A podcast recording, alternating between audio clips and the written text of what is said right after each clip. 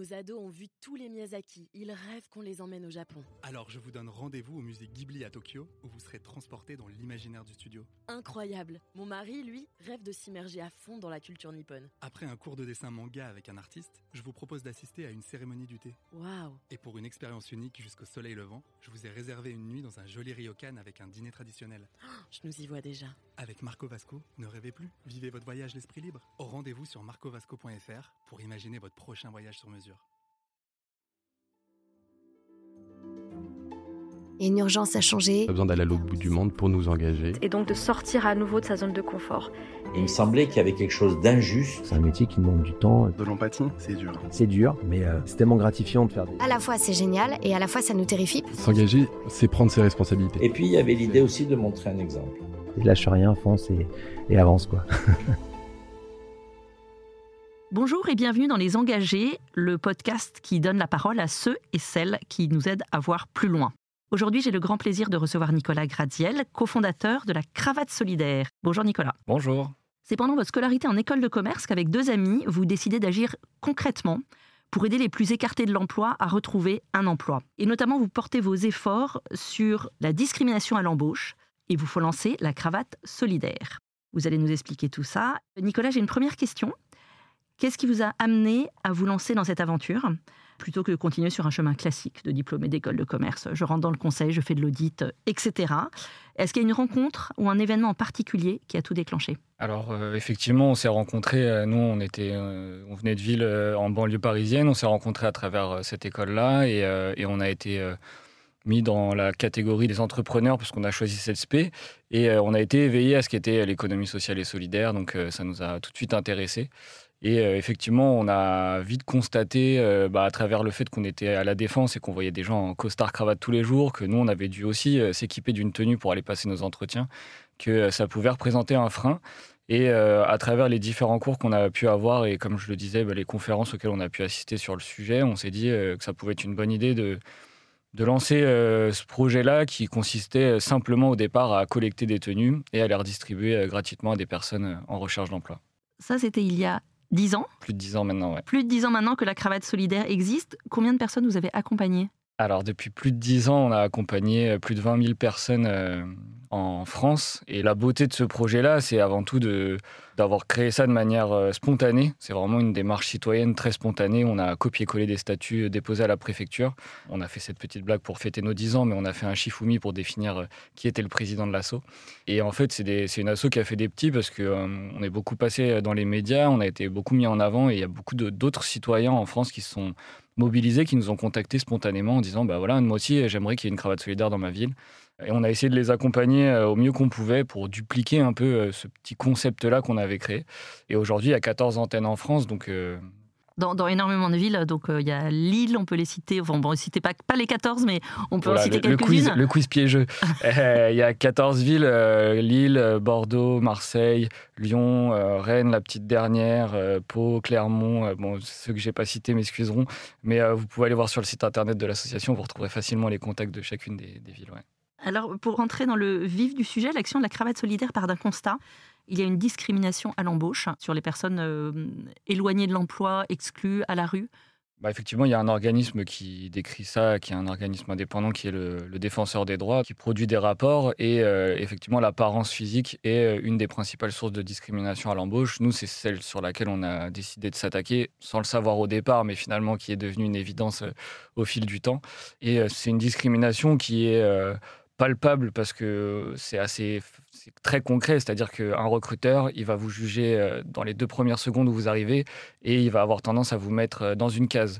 C'est quelque chose sur lequel on travaille beaucoup. On essaye d'éveiller aussi tous les recruteurs qu'on peut croiser. C'est les biais cognitifs qui sont euh, des raccourcis que prend notre cerveau pour aller au plus vite vers la réponse qui va euh, le rassurer ou qui va confirmer son pressentiment de départ.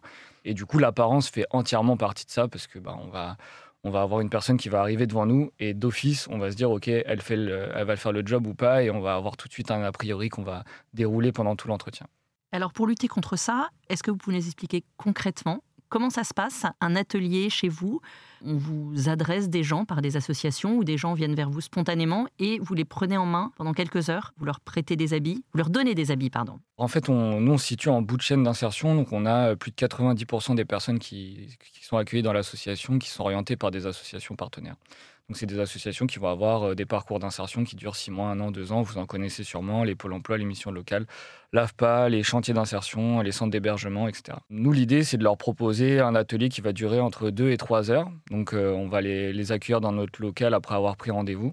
Et euh, on va leur proposer quatre étapes. Donc, la première, ça va être l'accueil. On va essayer de comprendre leurs appréhensions de l'entretien là où ils en sont dans leur parcours, s'ils ont un entretien d'embauche de prévu, leur connaissance aussi des codes de l'entreprise, parce que mine de rien, on va vraiment travailler là-dessus. Ça, c'est la première partie. Ensuite, on va leur proposer de passer avec des bénévoles qui sont coachs en image, où euh, l'idée, ça va être, euh, dans un dressing euh, assez fourni, de trouver la bonne tenue pour le bon job. Certains jobs nécessitent bah, des codes particuliers d'un point de vue vestimentaire. Quand on parle de la sécurité, ça va vite être un costard noir, une chemise blanche, par exemple.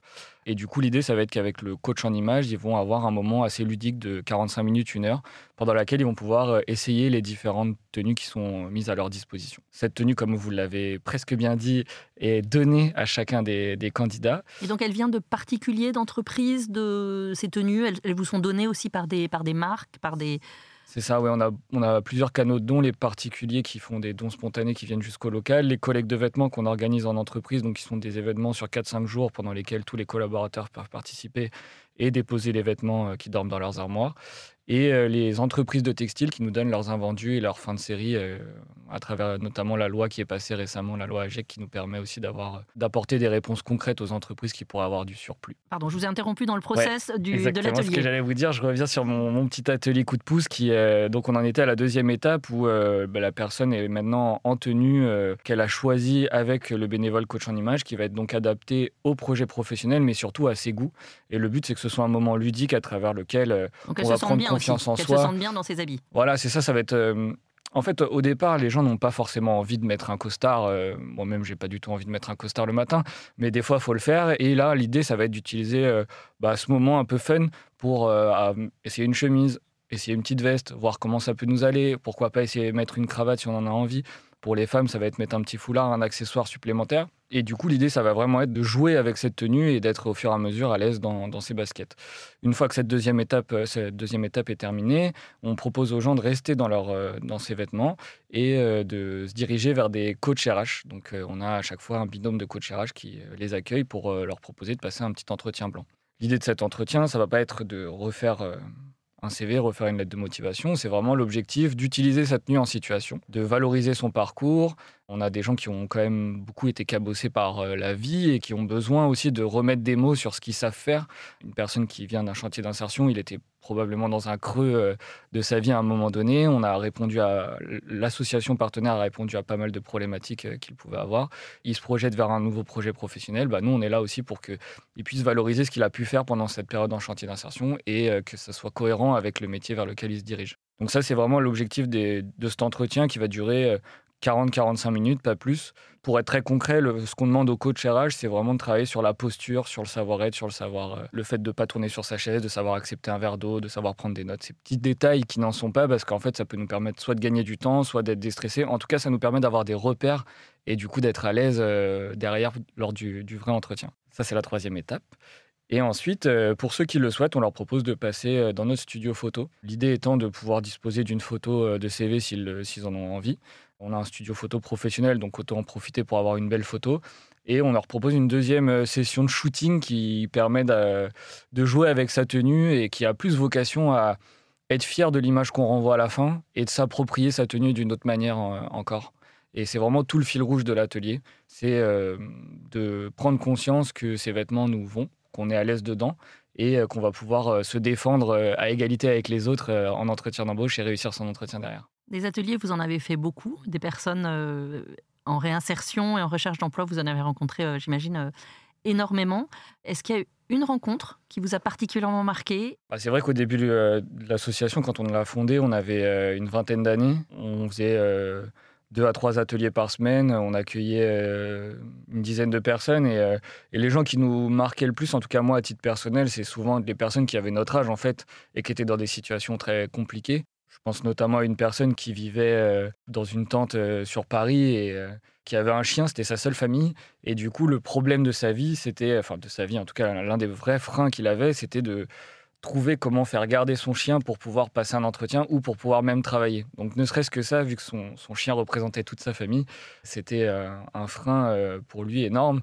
Et voilà, en tout cas, c'est ce genre d'histoire qui marque forcément parce qu'on fait des projections euh, d'autant plus importantes que c'était une personne voilà, qui je m'identifiais ouais. totalement. Enfin, On l'a dit au début de l'entretien, ça fait euh, 12 ans que vous avez créé euh, la cravate solidaire qui s'est développée euh, à travers toutes ces villes. Pourquoi est-ce que c'est important, Nicolas, de continuer à vous engager en tant que citoyen et à continuer euh, ce que vous avez lancé? Pourquoi c'est important? Parce que hum, on se rend compte à quel point ça a un impact en fait. C'est-à-dire que on parle de euh, discrimination à l'apparence et c'est un fait.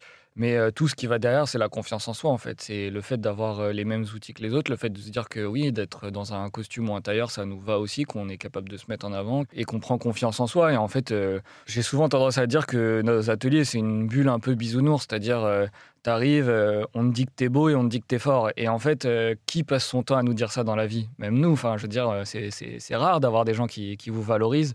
Et là, l'objectif de chacune des composantes de l'atelier, euh, aussi bien les permanents de l'association qui coordonnent l'atelier que les bénévoles qui viennent, c'est d'avoir un, maximum de bienveillance pour trouver à chaque fois les relais qui vont faire que les gens vont prendre conscience qu'ils ont plein de choses à, mettre en avant. Et c'est vraiment ça ce qui nous anime au quotidien. Et en fait, euh, cette année, on dépasse les, les 10 000 personnes accompagnées. C'est autant de gens qui euh, vont peut-être avoir pris quelques petites euh, bribes de motivation, de confiance en plus à travers nos ateliers. Et c'est ça qui nous donne euh, l'envie de, bah, de continuer à se structurer pour répondre aux, besoins. Parce que c'est une brique qui est probablement indispensable dans les parcours d'insertion qui sont proposés aujourd'hui, où euh, tu peux avoir plein de problématiques différentes, pas pouvoir payer ta facture d'électricité, pas avoir de logement. Tu passes par des situations, des, moments de ta vie qui sont très compliqués. On a des histoires de fous de gens qui, euh, d'un coup, ont euh, leur appart qui crame, ils se séparent de leur famille, ils perdent leur taf. Bon, bah, du coup, ouais, à ce moment-là, c'est quand même important d'avoir des, des gens qui vont être là pour euh, répondre à différentes problématiques. Nous, on s'est spécialisé sur euh, cette partie vestimentaire qui peut être un frein rédhibitoire et en même temps qui apporte cette confiance et en, en même soi. temps la confiance en soi apportée de la, la bienveillance. Par la bienveillance, c'est surtout ça, ouais. Et puis c'est surtout nos bénévoles qui, qui s'engagent. Il y a plus de 2000 bénévoles qui sont impliqués dans toute la France, qui viennent, qui donnent du temps, euh, une demi-journée par mois, euh, voire plus pour certains. À chaque fois, ils arrivent avec euh, leur bagage professionnel et ils ont leur œil en fait. Et ils savent, à travers ce qu'ils peuvent voir sur les CV qui sont indiqués, ils essayent de trouver euh, comme ça, en creusant, des petits fils à tirer dont les gens ne voudraient pas forcément parler.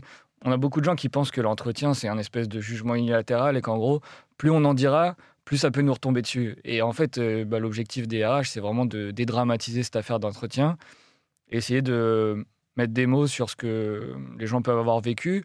Des exemples tout bêtes, c'est si tu es capitaine de ton équipe de foot, il y a sûrement plein de trucs à en retirer de cette histoire-là. Il y a une personne extérieure qui t'a désigné toi parmi 11, donc il y a plein de choses à tirer de plein d'histoires. Et quand on est recruteur au quotidien, on n'a jamais le temps, on ne peut pas forcément conseiller les gens. Et euh, c'est pour ça que les gens s'engagent aussi, c'est que ils ont le temps chez nous de faire ce qu'ils n'ont pas le temps de faire ailleurs, et ils ont plein de fils à trouver, à tirer euh, chez les candidats qu'on accompagne. À t'entendre, on a envie de- d'aider la cravate solidaire. Alors, qu'est-ce que tu dirais aux gens qui, qui écoutent? Comment est-ce qu'on peut euh, vous aider à apporter euh, de l'aide concrète, de la bienveillance? Les ateliers en entreprise euh, Les collectes en entreprise, il y a, il y a pas il y a mal de, choses il y a pas mal de moyens déjà. lancer. Je pense qu'il y a 14 antennes. euh, Vous avez forcément une, an- une antenne de la cravate pas trop trop loin de chez vous. On a des bus itinérants qui circulent, qui vont dans les milieux un peu plus ruraux. Donc euh, vous avez aussi l'occasion de vous déplacer pour vous rendre compte de ce que fait la cravate au quotidien. C'est une chose. Déposer des vêtements qui peuvent dormir dans vos armoires. Je pense que tout le monde a au moins quelques vêtements, si j'en crois les chiffres de, de textiles, de production de textiles annuels euh, et de consommation en France. Pense que tout le monde a des, petites choses qui dorment dans leurs armoires. Donc euh, les, redonner à, à l'assaut, c'est euh, déjà un premier pas. Ensuite, euh, en parler, organiser des collectes de vêtements dans votre entreprise, dire ça. C'est un événement fédérateur, tout le monde peut participer, tout le monde a des choses qui dorment dans, l'armoire et euh, on essaie derrière d'envoyer des petites photos de candidats, d'ateliers, de, de vie qui se passe à la- à l'assaut pour que les gens puissent se rendre compte à quoi ça a servi. Et après, vous pouvez vous engager euh, à titre bénévole. Donc, euh, chaque asso a son, a son fonctionnement, mais en général, il y a une petite réunion d'information qui est organisée pour parler un peu du cadre de l'association, ce qu'on attend des, des bénévoles et comment ça s'organise. Et derrière, d'être soit coach RH, soit coach en image, sachant que l'idée, c'est d'avoir déjà recruté dans sa vie pour les coachs RH. Et pour les coachs en image, on n'a pas nécessité d'avoir un diplôme de conseiller en image comme ça peut exister. C'est vraiment d'avoir une appétence pour la mode et d'avoir cette bienveillance euh, pour pouvoir euh, transmettre les codes de l'entreprise de manière euh, ludique et, et s'adapter aux gens qu'on a en face de soi. Merci Nicolas. On en vient à la fin de notre entretien et j'en viens à la question rituelle des engagés. Si tu étais à ma place, Nicolas, quel engagé inviterais-tu? Alors quand j'ai vu cette question, j'ai pensé à une personne qui s'appelle Victoria qui a lancé une asso euh, qui s'appelle Solinum et euh, qui a un guide qui me paraît très utile pour tous, notamment parce qu'il référence toutes les actions sociales qui peuvent exister, tous les services qui peuvent exister, qui est mis à jour très régulièrement parce que c'est un des, un des gros enjeux de leur base de données et qui s'adresse aussi bien à des personnes qui sont en difficulté, à des personnes qui sont des conseillers, des référents, des accompagnateurs en, en association ou à des, des institutions qui ont besoin de réponses quand ils sont face à des situations de personnes qui ont des problématiques concrètes. Ce guide est fait pour leur proposer une réponse et surtout est actualisé très régulièrement. Merci beaucoup Nicolas Graziel. Je rappelle que vous êtes cofondateur de la Cravate Solidaire et on peut retrouver toutes les informations sur lacravatesolidaire.org. Org. Merci Nicolas. Merci à vous. Merci d'avoir écouté ce podcast. Je suis Aude Cérès, rédactrice en chef au Figaro. Vous pouvez nous retrouver sur Figaro Radio, lefigaro.fr et toutes les plateformes d'écoute. Si vous avez aimé ce podcast, n'oubliez pas de vous abonner et de donner votre avis sur Apple Podcast et Spotify. À bientôt. Nos ados ont vu tous les Miyazaki. Ils rêvent qu'on les emmène au Japon. Alors je vous donne rendez-vous au musée Ghibli à Tokyo où vous serez transporté dans l'imaginaire du studio. Incroyable. Mon mari, lui, rêve de s'immerger à fond dans la culture nippone. Après un cours de dessin manga avec un artiste, je vous propose d'assister à une cérémonie du thé. Waouh. Et pour une expérience unique jusqu'au soleil levant, je vous ai réservé une nuit dans un joli ryokan avec un dîner traditionnel. Je nous y vois déjà. Avec Marco Vasco, ne rêvez plus, vivez votre voyage l'esprit libre. Au rendez-vous sur marcovasco.fr pour imaginer votre prochain voyage sur mesure.